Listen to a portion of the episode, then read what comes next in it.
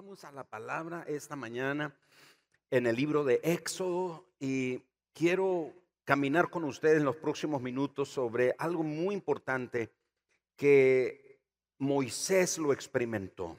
Moisés sintió eso y otros personajes en la Biblia. Es lo que llamaríamos una insatisfacción santa.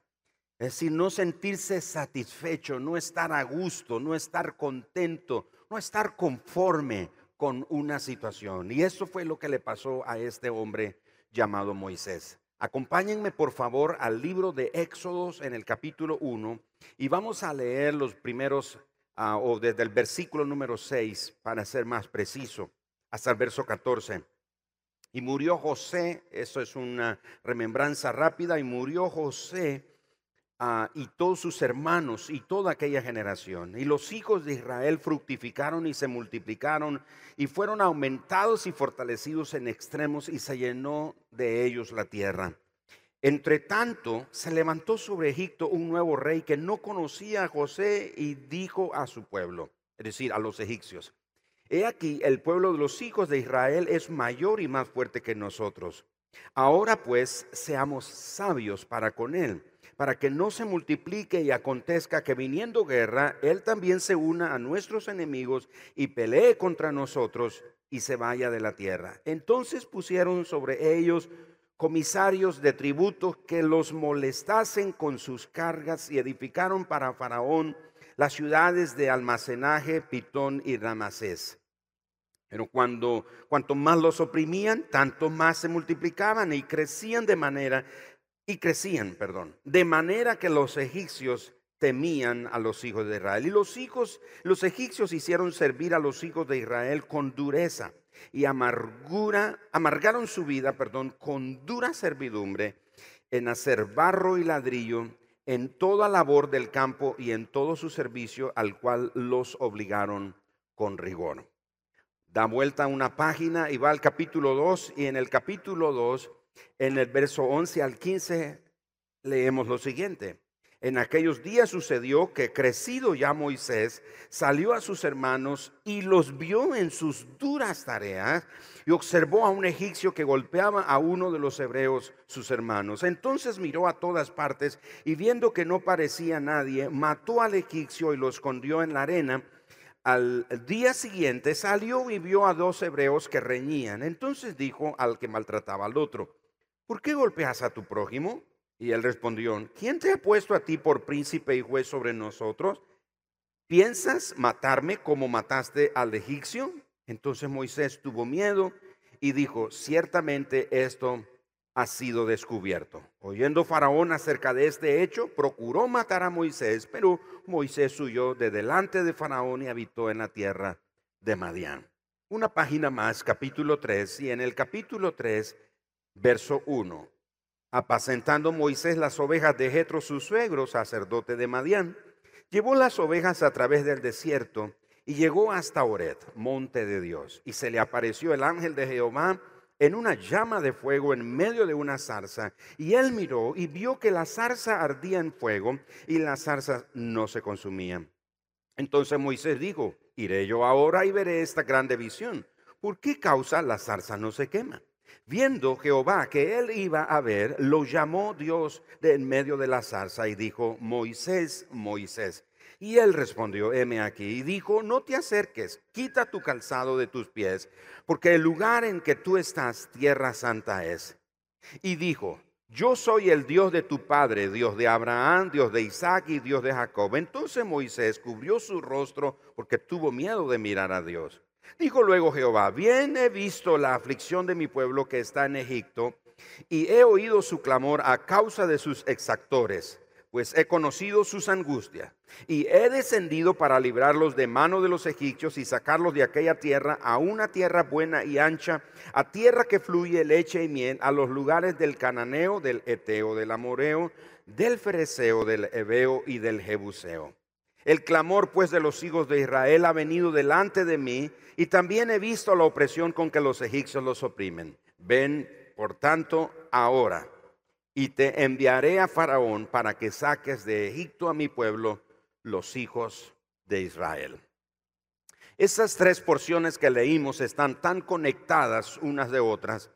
La primera revela que el pueblo de Israel, además o a pesar de, de ser oprimido, se multiplicaba. En ese contexto nace Moisés, todos conocemos la historia de cómo nace Moisés y cómo llega a el palacio del faraón.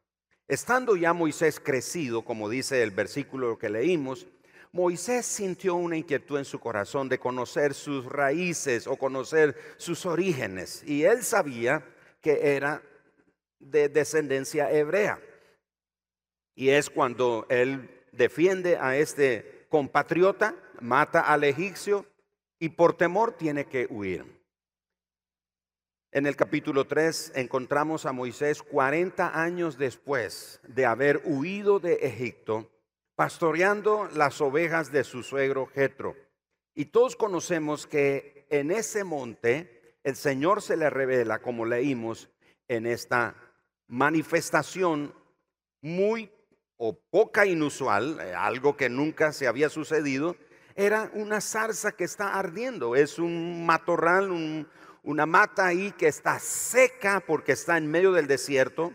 Y a Moisés le llama la atención de que el fuego no consume esa zarza. Para Moisés era común ver matas o zarzas o matorrales ser quemadas por las altas temperaturas del, del desierto, pero él sabía que se consumía rápido.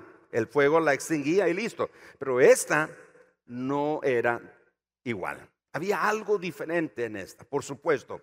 Era la gracia de Dios sobre esta zarza que estaba manifestándose, el poder de Dios en esta zarza. Y esto nos sirve como base para traer esta reflexión a nuestra vida.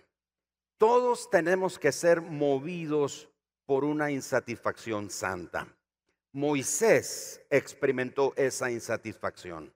Así que ¿cómo vamos a descubrir de qué trata esto con ocho interrogantes que vamos a responder? La primera de ellas es ¿Qué es una insatisfacción santa? ¿A qué nos referimos cuando hablamos de una insatisfacción? La insatisfacción santa es ser movido a la compasión y lograr cambios significativos en la vida de otros, así sencillamente. Es ser movido a la compasión, pero lograr cambios significativos en la vida de otras personas. Es decir, es buscar lo que debería de ser. Escuchen esto. Es buscar lo que debería ser para cambiar lo que es. ¿Qué era lo que debería ser para el pueblo de Israel? Estar libre. ¿Qué era lo que estaba sucediendo con el pueblo de Israel? Estaba en esclavitud. Entonces, la insatisfacción santa es buscar lo que debería ser para que cambie lo que es. Es decir, es buscar un anhelo deseado para cambiar las circunstancias actuales que estamos viviendo. Pero debo de aclarar, no son las circunstancias nuestras, son las circunstancias de las personas que nosotros conocemos, son de las otras personas. Moisés no está pensando en su circunstancia. Moisés, aunque está pastoreando las ovejas de su suegro, Moisés está pensando en sus hermanos que están esclavos en Egipto. Dios le dice, he descendido, he visto cómo los oprimen, he visto cómo los maltratan, he visto lo que están sufriendo. Moisés lo sabía. Moisés sabe lo que ellos están sufriendo. Así que Moisés tiene una insatisfacción santa. Aunque está pastoreando ovejas, Moisés dice, yo no nací para cuidar ovejas. Eso no es mi llamado, esta no es mi vocación. Hay algo más alto. Mi vida tiene un llamado y un propósito más alto de lo que estoy haciendo ahora, pero voy a ser fiel en lo que estoy haciendo ahora. Pero Moisés está pensando, lo que debería de ser, tiene que ser cambiado por lo que es. Repito, ¿qué era lo que debería de ser? Que el pueblo fuera libre. ¿Qué era lo que estaba sucediendo? La gente estaba en esclavitud. Entonces, cuando somos personas que queremos servir a Dios, una de las cosas que tiene que haber en nuestro corazón es una insatisfacción santa. ¿Y por qué digo santa? Bueno, porque todos experimentamos algún tipo de insatisfacción. Vamos a un restaurante y nos atienden mal y nos sentimos insatisfechos. Vamos en un vuelo y nos fue mal, nos fue mal. Me acuerdo hace unos años mi esposa y yo volamos a, la ciudad de Chicago para la cumbre global de liderazgo y fuimos de aquí a, Atlanta y de Atlanta volábamos a Chicago. Pasamos literalmente 24 horas en el aeropuerto de Atlanta ah, porque todos los vuelos estaban cancelados. Todos los vuelos cancelados. Y entonces, cuando me hablan de Atlanta, yo no tengo una buena experiencia. Y años posteriores volvimos a viajar hacia Tennessee y pasamos por Atlanta y llevaba mis reservas, pero gracias a Dios que no fue así. Pero la primera vez nos quedó un sabor de insatisfacción. Tengo un sonido aquí en este, en este parlante, si me ayudan. Gracias, Esteban. Ah, genial. Ah, entonces, la insatisfacción por un mal servicio, por una mala experiencia, eso es lo que nosotros entendemos. Pero estamos hablando de una insatisfacción santa, es decir, algo que Dios pone en nuestro corazón para que cambie o mejore la vida o la condición de otras personas a las que Dios nos está llamando a servir. La segunda interrogante que puede ayudarnos a entender este panorama es, ¿de qué forma inicia? ¿Cómo es que inicia esta insatisfacción? Bueno, en este caso, Dios usa cualquier cosa, diga conmigo, cualquier cosa. ¿Por qué es así? Uno diría, ¿por qué Dios no usó una oveja para que le hablara a Moisés?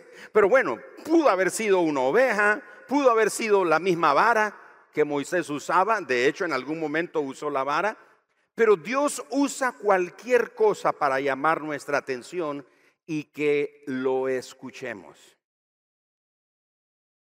Y después de eso, Dios nos da una comisión. Con Moisés usó una zarza en llamas. Captó la atención de Moisés, fue escuchado por Moisés, porque Dios sabía que Moisés tenía una insatisfacción santa por lo que el pueblo de Israel estaba sufriendo en Egipto. Así que literalmente Dios le dice, decidí rescatar a mi pueblo y voy a usarte. Qué noticia. A veces yo le mando un, mensaje a, a Enrique y le digo, Enrique, buenas noticias.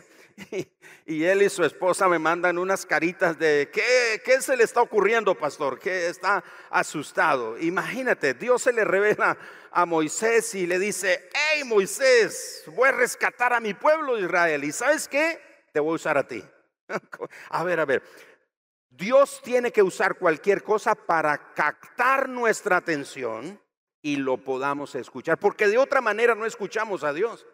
Estamos distraídos, estamos corriendo, ocupados en un montón de cosas y Dios dice, tengo que usar cualquier cosa para captar la atención de esta persona, que se quede quieto y me escuche. Moisés ve esa zarza, está quemándose, ya lleva media hora, no se quema, algo está pasando y va y Dios sabe que tiene la atención de Moisés y comienza a hablar no solo tiene la atención, ahora lo escucha, tiene los oídos de Moisés. Y Dios le dice, decidí que voy a rescatar a mi pueblo, te voy a usar, busco a alguien como tú. Veo que tú en la tierra estás tan conmovido como yo estoy conmovido en los cielos. Yo sé que algunos de nosotros podríamos opinar de manera diferente en cuanto a lo que voy a decir ahorita. Por ejemplo, un ejemplo actual o reciente, diríamos, es lo que la tarea que hizo la Madre Teresa de Calcuta. ¿Cuántos conocieron la historia de la Madre Teresa de Calcuta? Una mujer de la India que sintió una insatisfacción santa.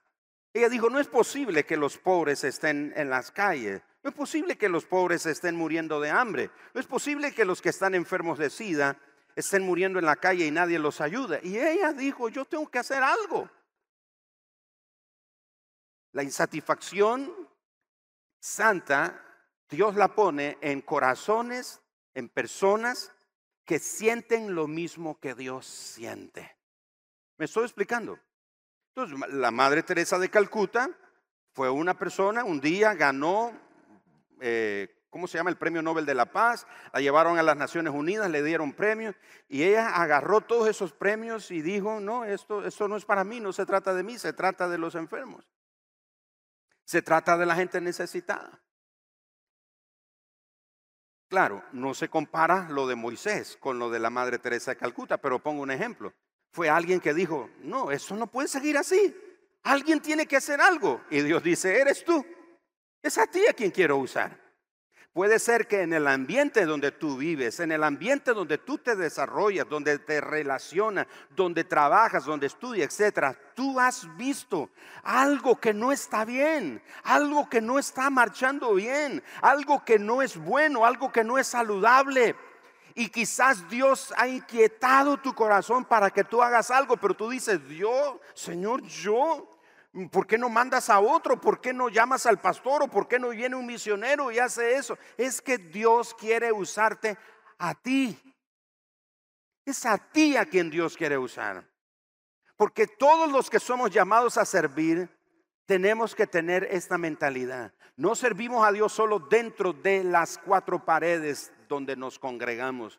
Nuestro mayor impacto de servicio es afuera tocando el corazón de la gente que no conoce a Cristo. ¿Me estoy explicando? Entonces Moisés siente esta insatisfacción. ¿Cómo comienza? ¿De qué forma inicia? Dios captará nuestra atención. Dios buscará que lo escuchemos y nos dará una misión. Nos dará una comisión.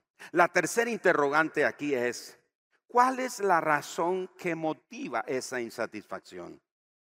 Es que hay algo que está mal en el entorno, hay algo que está mal en el ambiente. Está tan mal que no puedo soportarlo.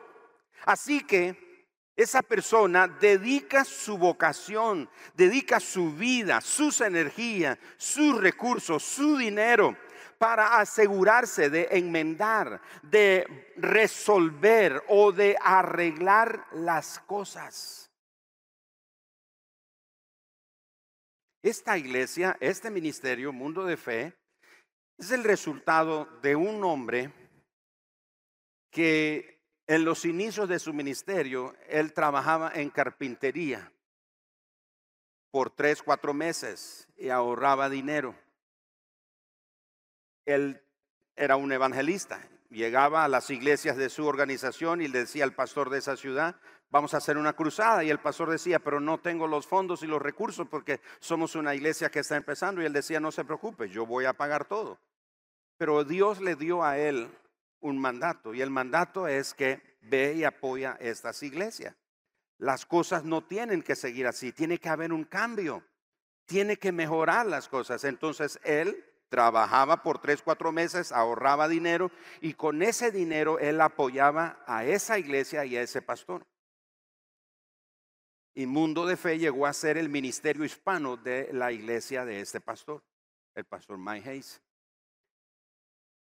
Y cuando ellos sintieron el llamado de venir a Nicaragua, ellos dijeron, vamos a ir a Nicaragua y vamos a ir a servir al cuerpo de Cristo en Nicaragua. Es por eso que Mundo de Fe no cobramos nuestros eventos, porque tenemos un origen, tenemos una, una semilla de generosidad que creemos que Dios nos ha puesto para bendecir a otros.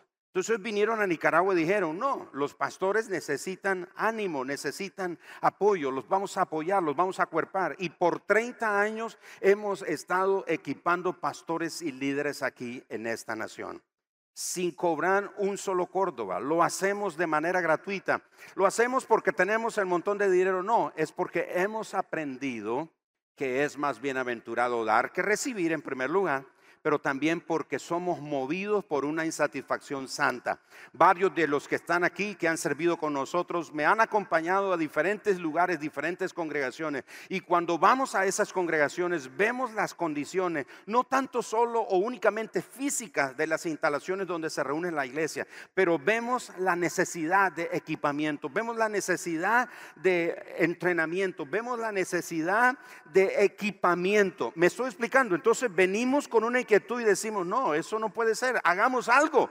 Y hemos hecho algo que se llama impacto ministerial. Vamos a una región, vamos a una ciudad con todos los ministerios de esta iglesia y vamos a servir, vamos a equipar, vamos a apoyar, a entrenar y ayudar a esas congregaciones a que mejoren en su, en su liderazgo y en su servicio. ¿Me estoy explicando, hermano? Estoy hablando entonces de que alguien que es llamado a servir es consciente de que su entorno tiene que cambiar. Tú que te mueves en el ambiente en el que te mueves, no puedes quedarte diciendo, está bien, así son las cosas, así tiene que ser, eso es lo normal. No, si tú sabes en tu corazón que algo no está bien y tienes en tu corazón de parte de Dios una inquietud de que eso tiene que cambiar, eso tiene que mejorar, eso no puede seguir así, ponga su vida al servicio de Dios y deje que esa insatisfacción santa que siente en su corazón crezca hasta que Dios te use para hacer un impacto grandioso. La cuarta pregunta, ¿por qué usa Dios la insatisfacción santa? Porque lo que le rompe al corazón a quien ama a Dios suele ser justamente aquello para lo que Dios quiere usarle. Es decir, hacer algo que en circunstancias normales esta persona no intentaría hacer.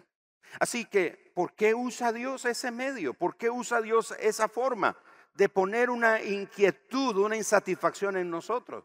Porque Dios sabe que de otra manera nosotros no lo haríamos. De otra manera nosotros no nos expondríamos intencionalmente. Dios desea que cada uno de sus hijos sean personas que sirvan y que estén dispuestos a poner sus vidas al servicio de Él y hacer aquello que en otras condiciones ellos jamás lo harían.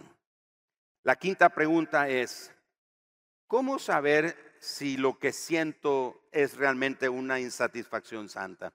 ¿Cómo saber si no es orgullo? ¿O cómo saber si no es lástima? Bueno, Dios definitivamente tiene un gran amor por las personas. ¿Cuántos saben que Dios ama a las personas? Dios ama a las personas, nos ama a nosotros. Así que si Él o en el área de insatisfacción santa no refleja un constante ingenuino interés por ayudar y servir a las personas, lo que sentimos puede ser cualquier otra cosa menos una insatisfacción santa. Es decir, para saber si lo que estoy sintiendo es o no una insatisfacción santa, es que si el final de lo que quiero hacer es ayudar a otros, es beneficiar a otros, es mejorar la condición de vida de otros, entonces se trata de una insatisfacción santa.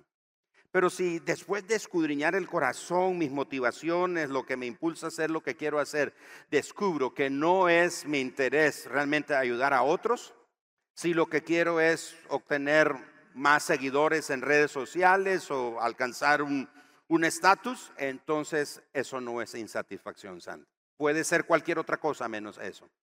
Pero si lo que nosotros pretendemos es ayudar a otros, es que la vida de otras personas mejore, le aseguro que lo que usted está sintiendo es una insatisfacción santa. Yo no sé si habrá gente aquí en este auditorio hoy que siente alguna insatisfacción en su corazón de parte de Dios. Ve un panorama o ve un contexto o el entorno en el que se mueve. Usted lo ve y dice, no, esto no puede seguir así, esto no puede ser así. Esto no debe de continuar así. Por ejemplo, he conocido ministerios que están en relación con, con mundo de fe. Por ejemplo, ah, he conocido de ministerios que se han, han sentido un llamado a rescatar a jovencitas que las están prostituyendo. Y están en un ambiente, en un entorno donde eso es normal, donde los padres casi obligan a sus hijas a prostituirse para obtener dinero. Y en ese contexto llega alguien como Moisés y dice, no, esto no puede ser. No es posible que veamos esto como normal, porque eso desencadena promiscuidad, enfermedades venéreas, hijos que quedan sin padres, hijos abandonados, aborto. Es decir, no es solo una cosa lo que produce, es una cadena de eventos o sucesos que ocurren. Y esa persona ha llegado a ese ambiente y dice, no es posible. ¿Y qué está haciendo la iglesia? No, pues la iglesia estamos en las cuatro paredes cantando, aleluya, Cristo viene, nos vamos para el cielo a caminar en las calles de oro y cosas por el estilo. Y afuera el mundo se está perdiendo, esas jovencitas se están perdiendo, pero alguien dice, no es posible. Y sienten el dolor que Dios siente por esas jovencitas y ellos deciden hacer un cambio. Ellos dicen, no, eso tiene que cambiar y ponen su vida, su tiempo, sus energías, sus recursos. Acabo de ver un video. ¿A cuántos de los que están aquí le gustan los perritos? Perros, perros.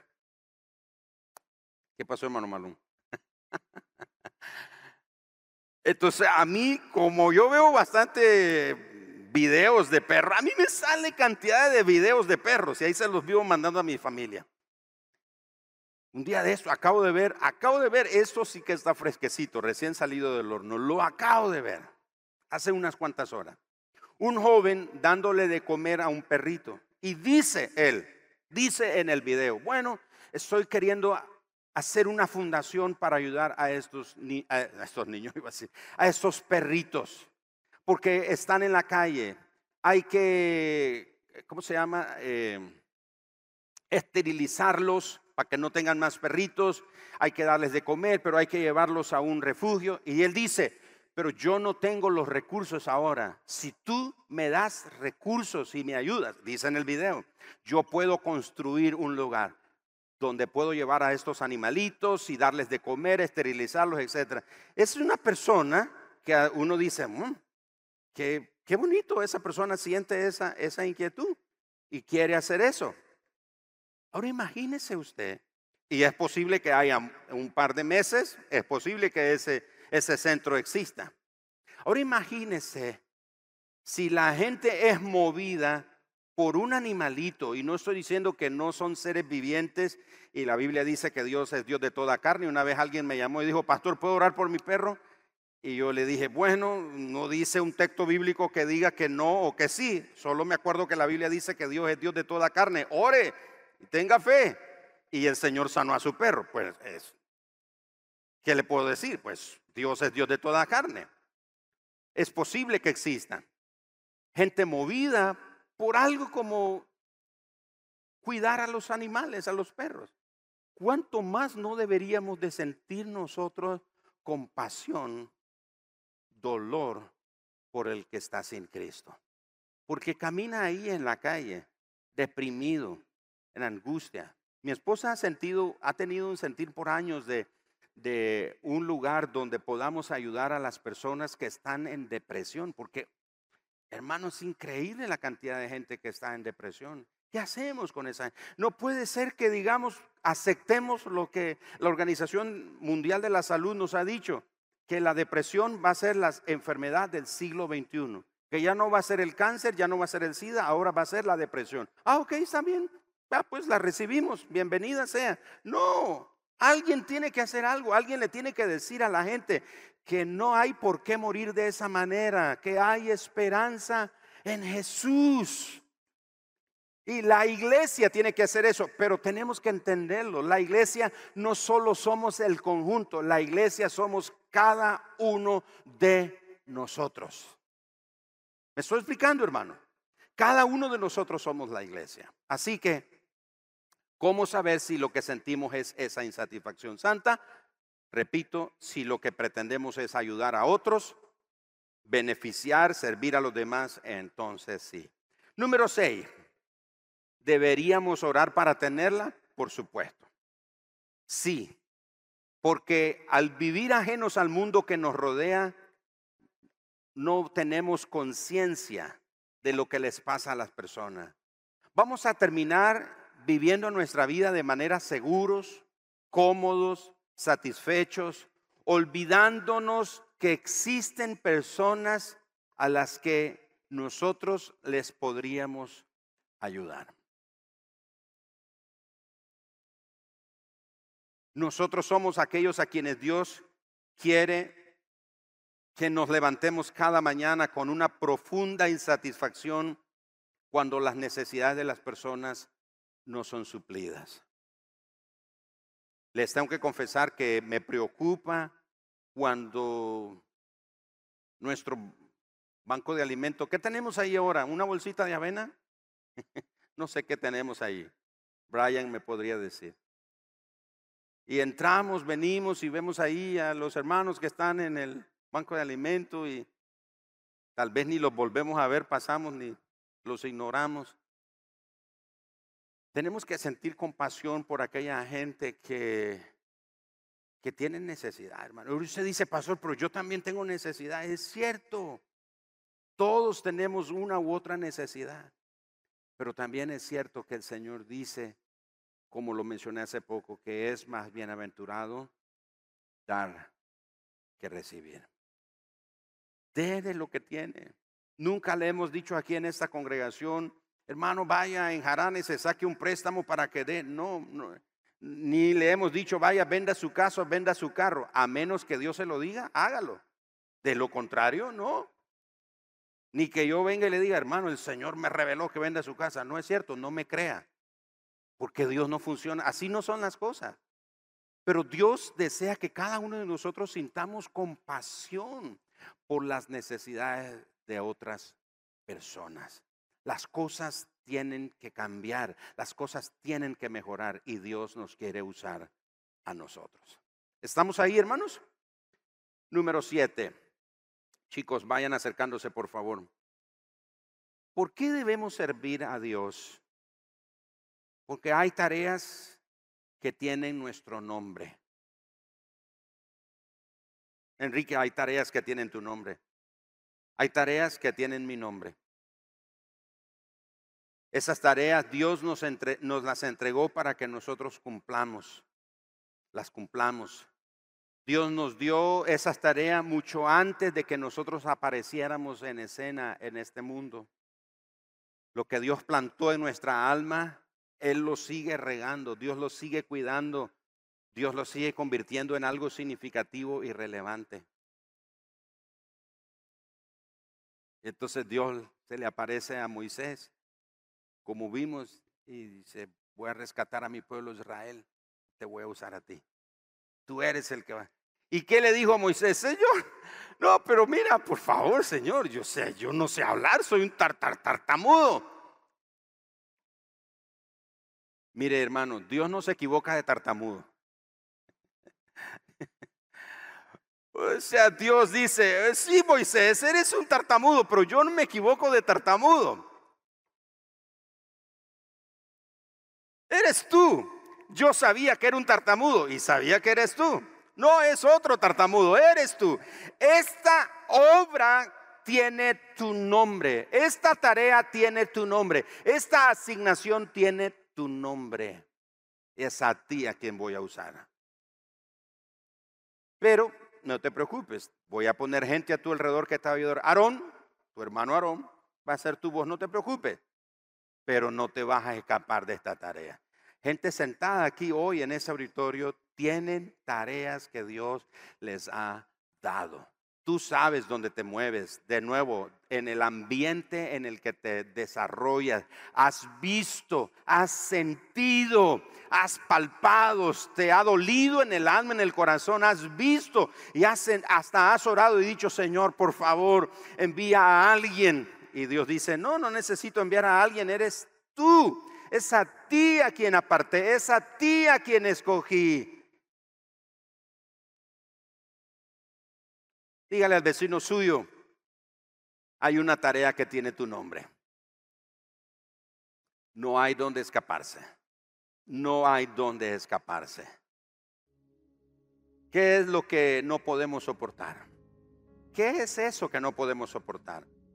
¿Qué de los pobres? ¿Quién cuida a los enfermos? ¿Quién va a visitar a los prisioneros? ¿Quién va a vestir a los desnudos? ¿Quién va a albergar a los huérfanos? ¿Quién oirá al que está sufriendo? ¿Quién le va a dar agua al sediento? ¿Quién le va a dar alimento al hambriento? ¿Quién servirá en la iglesia local? ¿Qué es lo que usted no puede soportar? Si usted dice, ay, déjeme pensar, pastor, bueno, la verdad que nada. Yo estoy tranquilo, me siento satisfecho. Yo, yo veo que el mundo está en paz y amor. Písanlo. Todo está bien.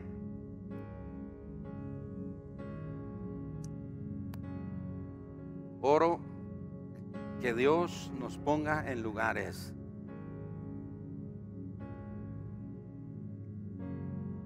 donde haya una necesidad que Dios te use. Tienes todos los recursos del cielo a tu disposición para que Dios te use.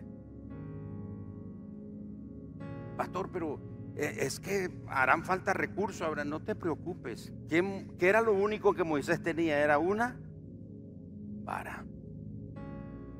¿Qué tienes en la mano? iPhone, pastor. Bueno, pues, pues, tal vez quiere usar el iPhone el Señor, no sé.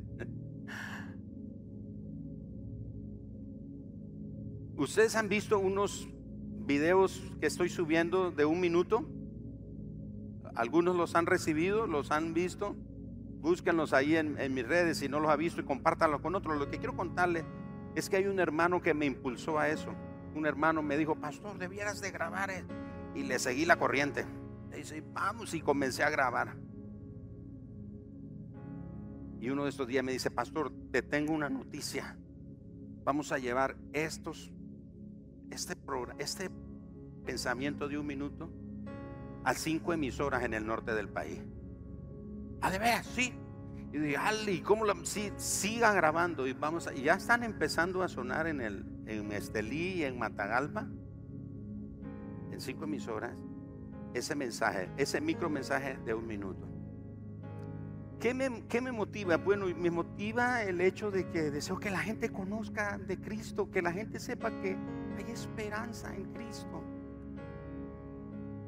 ¿Y con qué recurso lo estoy haciendo? Con mi teléfono, aquí grabando. Algunos decimos, pero es que si yo pudiera tener esto, pudiera tener lo otro, yo haría tantas cosas para Dios. Lo único que Dios necesita es tu corazón, es tu vida rendida a Él, como Moisés. Moisés se rindió a Dios. Dios te va a usar. Alguien tiene que creer eso. Dios te va a usar. ¿Alguien lo cree esta mañana? Algunos de ustedes aquí sé que son abogados, ingenieros, médicos, administradores de empresa, ah, psicólogos, constructores, maestros, educadores. Miren, ustedes no tienen ni idea del impacto que el Evangelio puede hacer en esos lugares donde ustedes están. Ustedes tienen al alcance gente que yo como pastor nunca voy a poder alcanzar. Algunos de ustedes son gente de negocios, son empresarios, emprendedores. Ustedes tienen una oportunidad única en la vida. Oro que Dios te dé una insatisfacción en tu corazón. Que no vivas una vida aburrida en lo normal. Salga de lo normal y pídale a Dios una insatisfacción en su corazón. Señor, algo tiene que cambiar y usa mi vida para ese propósito. Acepto la tarea que tiene mi nombre. ¿Alguien aquí acepta la tarea que tiene su nombre? No se la tire a otro, no se la tire al vecino, como el juego de la pelota cuando eh, el artículo, sí, la pelota, lo que sea, están sonando una música y uno la va pasando, ¿verdad? Y va pasando, la, páselo ahí por favor, y está la canción, y donde termina la canción, a ese le, le toca el castigo. No, no lo dé así. Abrácelo. Es suyo. Dios tiene una tarea con tu nombre y te quiere usar para los propósitos de Él. Padre, te pido que haya alguien aquí hoy en esta reunión que siente ese fuego en su corazón y diga, Señor, pongo mi vida delante de ti, Señor, úsame.